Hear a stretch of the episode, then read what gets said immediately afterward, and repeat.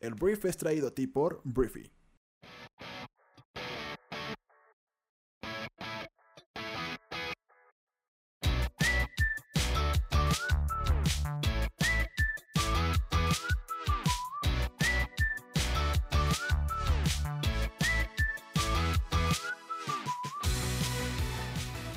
Muy buenos días, bienvenidos a esto que es El Brief. Es el programa en el cual puedes conocer las noticias más importantes del mundo en cuestión de minutos. Yo soy tu anfitrión Arturo Salazar y este programa nace de la necesidad de conectarnos con otras personas, de que cuentes con la información para construir una conversación en cualquier lugar y acerca de cualquier tema.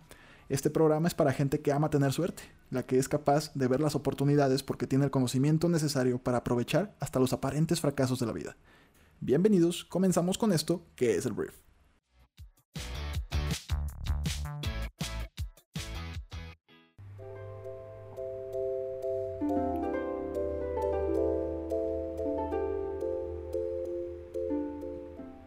Muy buenos días, Briefers. Muy buenos días. Bienvenidos a esto que es el Brief. En este martes 24 de diciembre, hoy es Nochebuena, se llegó el día de la Nochebuena, ese día en el cual pues vas a tener que convivir con tus familiares, seres queridos, tus amistades. No sé cómo vayas a celebrar la Navidad, o si eres, tal vez no seas una persona que celebra la Navidad, pero hoy es Nochebuena.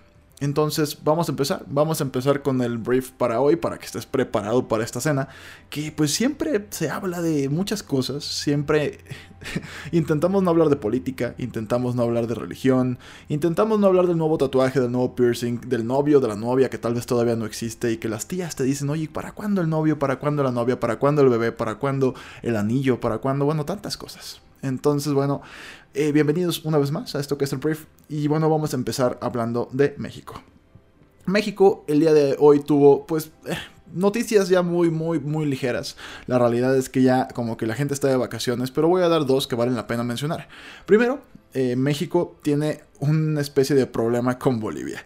Eh, las relaciones diplomáticas entre México y Bolivia pues han llegado a un nuevo punto de tensión porque el gobierno mexicano denunció este lunes que su embajada en La Paz ha estado bajo el acecho de decenas de agentes de seguridad bolivianos y que su personal ha sido hostigado e intimidado por la policía del país sudamericano. La Cancillería mexicana se ha dicho preocupada por la violación de la inmunidad de sus representantes diplomáticos y exige poner fin a la excesiva vigilancia desde que la administración de Andrés Manuel López Obrador hizo pública la decisión de dar asilo al expresidente Evo Morales el pasado 11 de noviembre. Es una acción concertada en contra de México, fue lo que dijo Maximiliano Reyes, subsecretario para América Latina y el Caribe. Y bueno, las autoridades mexicanas afirman en exclusiva que existe un vínculo directo entre el acoso y la decisión de asilar a nueve funcionarios del gobierno de Morales en la legación mexicana, sobre los que pesan órdenes de aprehensión emitidas por el gobierno interino de Bolivia, liderado por Yanin Áñez. Entonces, bueno, el principal blanco de los funcionarios resguardados es Juan Ramón Quintana, que fuera ministro de gobierno y uno de los hombres más fuertes de Evo Morales, según eh, algunas fuentes diplomáticas le dijeron al diario El País. Entonces, bueno, esto es simplemente la tensión que existe entre México y, Bolivia. Ahorita hay una tensión pues muy ligera. Realmente el gobierno interino, el gobierno que actualmente está al mando de Bolivia, eh, pues lo acusa de sedición y terrorismo por supuestamente instigar y financiar las protestas a favor del gobierno de Morales. Esta persona, el secretario de gobierno, ex secretario de gobierno. Entonces pues hay una, hay una pues vigilancia exagerada en la Embajada de, México en La Paz, en Bolivia. Lo cual podría ser un poco comprensible porque obviamente temen que se les vaya a fugar como lo hizo Evo Morales. Que pues realmente no sé si se le pueda llamar fuga lo que hizo Evo, yo creo que más bien estaba como huyendo por su vida. Pero bueno, al final de cuentas esto es lo que dicen los mexicanos. Denuncian que las fuerzas bolivianas han seguido a sus vehículos, les han hecho revisiones inusuales y les han, eh, les han cuestionado con insistencia sobre las agendas oficiales y personales de los empleados de la embajada. Entonces, pues te digo, esto pues obviamente molesta a nuestro país porque las autoridades mexicanas descartan que se vayan a romper relaciones con el país sudamericano, aunque han acudido a las Naciones Unidas, a la OEA, la Comisión Interamericana de Derechos Humanos y han impuesto, o más bien han puesto en aviso a las oficinas diplomáticas del hemisferio para impulsar lo que defienden como una salida dialogada. Entonces, esto es lo que está pasando entre México y Bolivia y ya. Continuamos, vamos a hablar de Carlos, Carlos Slim, porque el tío Slim eh, pues ayer hizo un llamado al gobierno mexicano, el presidente del grupo Carso, Carlos Slim Elu, afirmó que los megaproyectos de infraestructura son la palanca del crecimiento económico que tanto ha necesitado México. Él participó en una inauguración del túnel, del túnel perdón, emisor Oriente y a petición del presidente Andrés Manuel López Obrador, el ingeniero Slim recordó que el país lleva 37 años con crecimiento promedio de 1.9% anual. Y es verdad, al final de cuentas los economistas durante toda la historia de México, o por lo menos los últimos 40 años, han podido decir que México va a crecer al 2% porque es lo que hemos crecido siempre. Menos este año que no vamos a crecer. Pero eh, bueno, también hay otros años en los que no, no, hemos crecido. Me refiero a que este año pues probablemente decrezcamos. Eh, el punto es que el empresario insistió el gobierno federal que el reto es invertir el 5% del Producto Interno Bruto, que no es una cantidad, digo, perdón, que no es una gran cantidad a nivel mundial, sino 70 mil millones de dólares al año solamente con esta gran inversión en infraestructura que sería el gran detonador del desarrollo económico del país y creo que este trabajo es una muestra de que estamos preparados, tanto la administración pública como la ingeniería, la construcción, lo de la capacidad de ejecución para hacer frente a todos estos proyectos. Destacó que a futuro se prevén proyectos en infraestructura para el sector energético, todo lo que es hidrocarburos, refinación, petroquímica, la generación de energía en las redes de distribución, de transmisión, en el manejo del agua, carreteras, aeropuertos, puertos. Ese es el reto que nos espera. Entonces, ayer pues Andrés Manuel lo que hizo es inaugurar, eh, después de 11 años de construcción, el túnel emisor Oriente. Y bueno, eh, Andrés Manuel dijo que con esta mega obra se evitarán inundaciones en la Ciudad de México. Entonces, bueno, al final del día, Carlos Slim, pues es lo que reta al gobierno. Que, pues, que invierta, que le meta más dinero al tema de infraestructura, que va a ser el gran impulsor de nuestra economía. Digo, Carlos Slim también es uno de los constructores favoritos de cualquier administración. Su empresa pues tiene, tiene proyectos, tiene contratos y gana, eh, pues ¿cómo se llaman? Gana las licitaciones para construir ese tipo de obras. Entonces también lo dice por él mismo. Pero pues sí, la, infraestructura, la inversión en infraestructura históricamente es un, es un elemento importante para el desarrollo económico de un país. Entonces, pues si México le invierte el 5% del PIB, pues estaría muy bien. Hablemos de compañías, vamos a empezar hablando de Tesla, porque el día de ayer Tesla pues dio una sorpresa a sus acciones, a sus accionistas, porque sus acciones alcanzaron por primera vez los 420 dólares. Las acciones se elevaron, te digo, 420 dólares por primera vez en su historia este lunes, gracias a que el nuevo financiamiento de los bancos en China se sumó al optimismo que respalda una recuperación de meses. Los papeles del fabricante de automóviles eléctricos subieron, eh, subieron 3.7% a, a 420.42 dólares, extendiendo a un quinto día una racha de ganancias. Y bueno, la firma habría asegurado más de 10 mil millones de yuanes, que son más o menos 1.400 millones de dólares, en financiamiento proveniente de bancos locales para su fábrica de Shanghai, mientras que se prepara para comenzar las entregas en el país de los sedanes Model 3 fabricados en China, y probablemente se hará un anuncio esta misma semana según una persona familiarizada con el tema. Los inversionistas recordarán los 420 dólares como el valor al cual el director ejecutivo Elon Musk afirmó que Tesla llegaría al dejar de cotizar en la bolsa el año pasado. Entonces, bueno, este, pues Tesla hizo un hito histórico. Te digo, siempre que, digo, no, no siempre, pero Tesla va a entrar a China, pues va a hacer una mega fábrica en China, va a empezar a, poder producir en China, va a bajar sus costos, entonces va a ser más competitivo y el mercado chino es el mercado más atractivo del mundo en tema automotriz. digo, en muchos mercados, pero en el automotriz es uno de los más fuertes, todo el mundo lo está peleando y Tesla pues va bien, va bien con esto. Sigamos hablando de empresas, vamos a hablar de Boeing, porque la empresa aeroespacial, iba a ser automotriz, aeroespacial, despidió a su CEO que se llamaba Dennis Mullenberg y eso fue lo que se anunció el día de ayer, después de un año desastroso que vio a sus aviones 737 MAX en tierra eh, con una prohibición eh, para volar después de dos accidentes mortales. Durante las próximas semanas, el oficial principal de finanzas o el director de finanzas Greg Smith se desempeñará como director ejecutivo interino con el presidente David Colson listo para asumir el puesto principal el 13 de enero. Los dos accidentes, uno en octubre del año 2018 y otro en marzo de este mismo año, causaron la muerte de 346 personas, después de lo cual el Jet Max fue puesto a tierra indefinidamente por las autoridades canadienses y estadounidenses. La fábrica que, construyó los nuevos jets, eh, los 737 MAX, se ha cerrado temporalmente y la compañía debe mostrar, o más bien demostrar, que ha solucionado el sistema automatizado antes de que Boeing pueda volver a poner el avión en el aire. Entonces todo esto ha provocado muchas pérdidas, una pérdida de credibilidad, todo esto y muchas cosas más han hecho que Dennis Mullenberg deje de ser el director general de Boeing. Vámonos a hablar de comercio internacional, porque el día de ayer China dio una buena noticia para la certidumbre mundial. China va a reducir el próximo año los aranceles sobre productos que van desde la carne de cerdo congelada y el aguacate hasta algunos tipos de semiconductores como parte del esfuerzo de Pekín por impulsar las importaciones ante la ralentización de la economía y la guerra comercial con Estados Unidos. El próximo año China implementará estos aranceles de importación temporal que son más bajos que los aranceles normales no discriminatorio aplicados a las importaciones en más de 850 productos, fue lo que dijo el Ministerio de Finanzas, y esta cifra contrasta con los 706 productos que se grabaron con, tasas temporales en el año 2019. Estas modificaciones arancelarias se hicieron para aumentar las importaciones de productos que enfrentan una relativa escasez nacional o de especialidades extranjeras para el consumo diario, dijo el ministerio en un comunicado en su sitio web. Y bueno, en hablando un poquito de lo que pasa entre China y Estados Unidos, estos dos grandes países pues enfriaron su prolongada guerra comercial a principios de este mes, anunciando un acuerdo de fase 1 que reduciría algunos aranceles estadounidenses a cambio de más compras chinas de productos agrícolas y otros bienes estadounidenses. Y bueno, el Ministerio de Finanzas dijo que la tasa arancelaria para la carne de cerdo congelada se reducirá al 12% de aranceles em, de nación más favorecida, que es el, NMF, perdón, que es el régimen normal de aranceles no preferenciales. O sea, del 12% de aranceles va a cambiar al 8%, en un momento en el que China se enfrenta a importantes carencias en el suministro por los efectos de una grave enfermedad que ha diezmado sus, eh, pues, sus puercos. Hay una, hay una peste porcina, no sé si sepas, pero los puercos en todo el mundo, en, tanto en Asia como en África, están muriendo. Ah, es, un, es un sector muy, muy afectado hoy en día y China es uno de los principales, y no es que el principal consumidor de puerco a nivel mundial.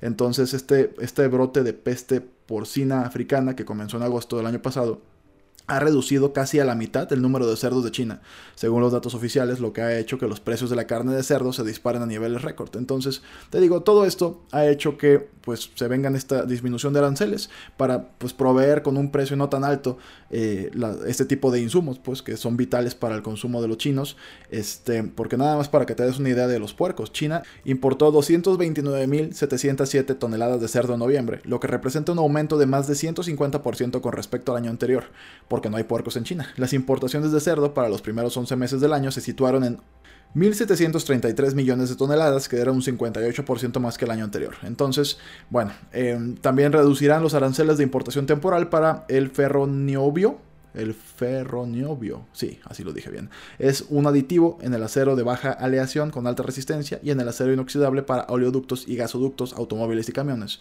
del 1% al 0 en 2020 para apoyar el desarrollo de su alta tecnología. Entonces todo esto, te digo, es una consecuencia de la guerra comercial con Estados Unidos, de la peste porcina, de diferentes elementos que lo que quieren hacer es que el consumo local no se vea mermados, que si de por sí las exportaciones e importaciones están siendo complejas, mínimo que el consumo no les cueste mucho más pues que la inflación no aumente, que los precios de las cosas en China no aumenten tanto para que pues esa parte de la economía china no se vea tan bien diezmada por algo que de por sí se les está poniendo complicado, que es el crecimiento económico. Te voy a dar las últimas noticias acerca del impeachment que va al que va a ser sometido Donald Trump, el presidente más naranja del mundo, el presidente de Estados Unidos, eh, pues ya muy pronto.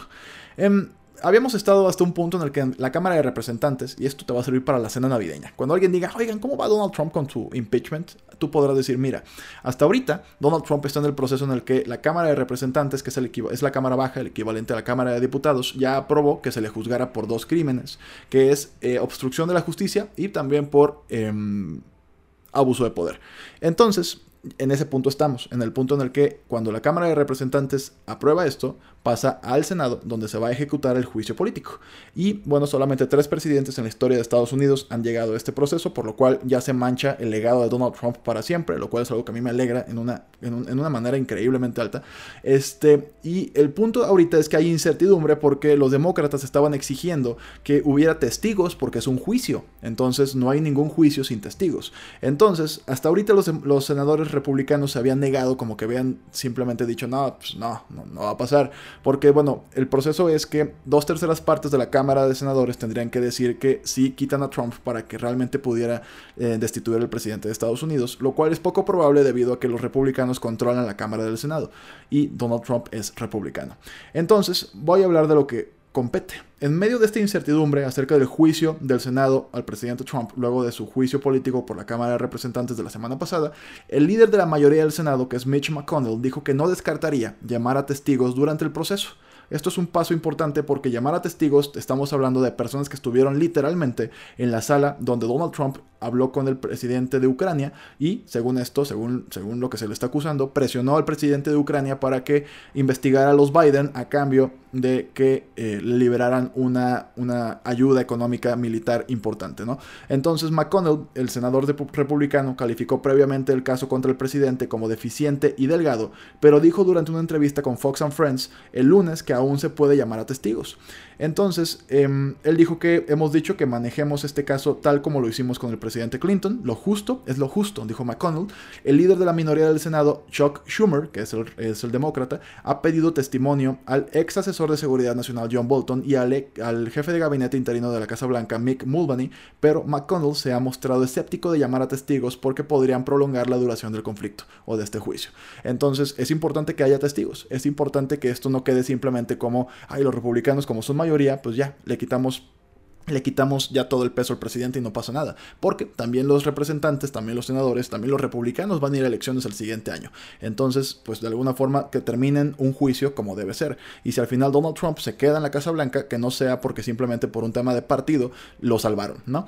Los republicanos están, y hay mucha gente, de hecho ha perdido mucho impulso entre la población estadounidense el tema del impeachment. Como que los republicanos sí han logrado que, o por lo menos Donald Trump sí ha logrado que la sociedad en Estados Unidos vea el impeachment como un proceso meramente eh, electoral, como un proceso para quitar a Donald Trump porque a parecer de los republicanos no tienen con quién combatirlo. Entonces en este, en este proceso de incertidumbre hay como diferentes flancos y diferentes perspectivas, pero quedémonos con la del Senado. Em, Mitch McConnell, que es el líder de los republicanos, ya está considerando si traer testigos al juicio político, lo cual pondría más interesante todo esto porque pues cabe alguna posibilidad de que el testimonio pues logre que Donald Trump sí sea removido de su cargo. Te digo, es algo lejano, es algo muy difícil de que vaya a suceder, pero por lo menos este señor republicano ya dio pie a que suceda, o que suceda un tema de que haya testigos en un juicio político, porque es un juicio, debería haber testigos.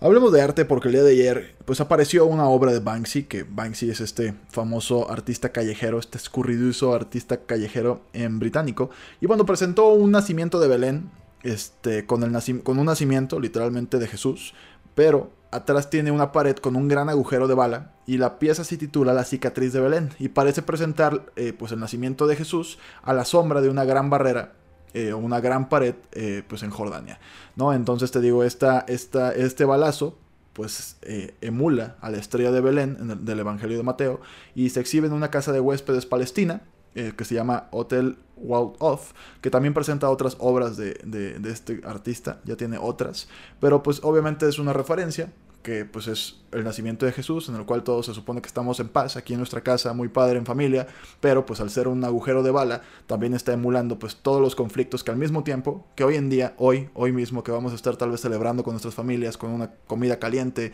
este, pues todos abrigados, todos felices, al mismo tiempo lo que está sucediendo en otras partes del mundo es que hay niños muriendo, hay personas muriendo, hay un gran conflicto que pues de alguna forma esta época nos hace olvidar. Entonces valdría la pena también no, no, no, no que nos agüitemos y tampoco que eh, pues arruinamos nuestra propia Navidad, pero que también seamos conscientes de lo afortunados que somos, de poder estar escuchando esto, de poder tener una familia, de poder estar celebrando la Navidad, ¿no? Celebrando una Navidad entre las personas que te quieren, ¿no? Entonces, eso es lo que intenta hacer Banksy. Y pues es muy interesante como siempre lo que hace Banksy. Pero bueno, eso es lo que está pasando. Y ya para terminar, te cuento que mañana no traemos brief. Mañana porque es 25 de diciembre no va a haber tiempo para que podamos generar eh, este, este programa. Y también te tengo que confesar algo, la neta es que no va a haber mucho contenido. El mundo se detiene durante el 25 de diciembre, entonces nos escuchamos más bien hasta el jueves en la siguiente edición de esto que es el brief. Y pues feliz Navidad y te deseo lo mejor. Que la pases muy bien y espero que, como ya lo dije hace un ratito, que pues siéntete afortunado de estar aquí, de estar vivo, de, estar en, familia, de estar con tus seres queridos, de compartir el pan y, y pues feliz Navidad. Un fuerte abrazo de todo el equipo de Briefing, de yo, de mí, perdón, también, que soy Arturo. Entonces, pues muchas gracias. Una vez más, feliz Navidad.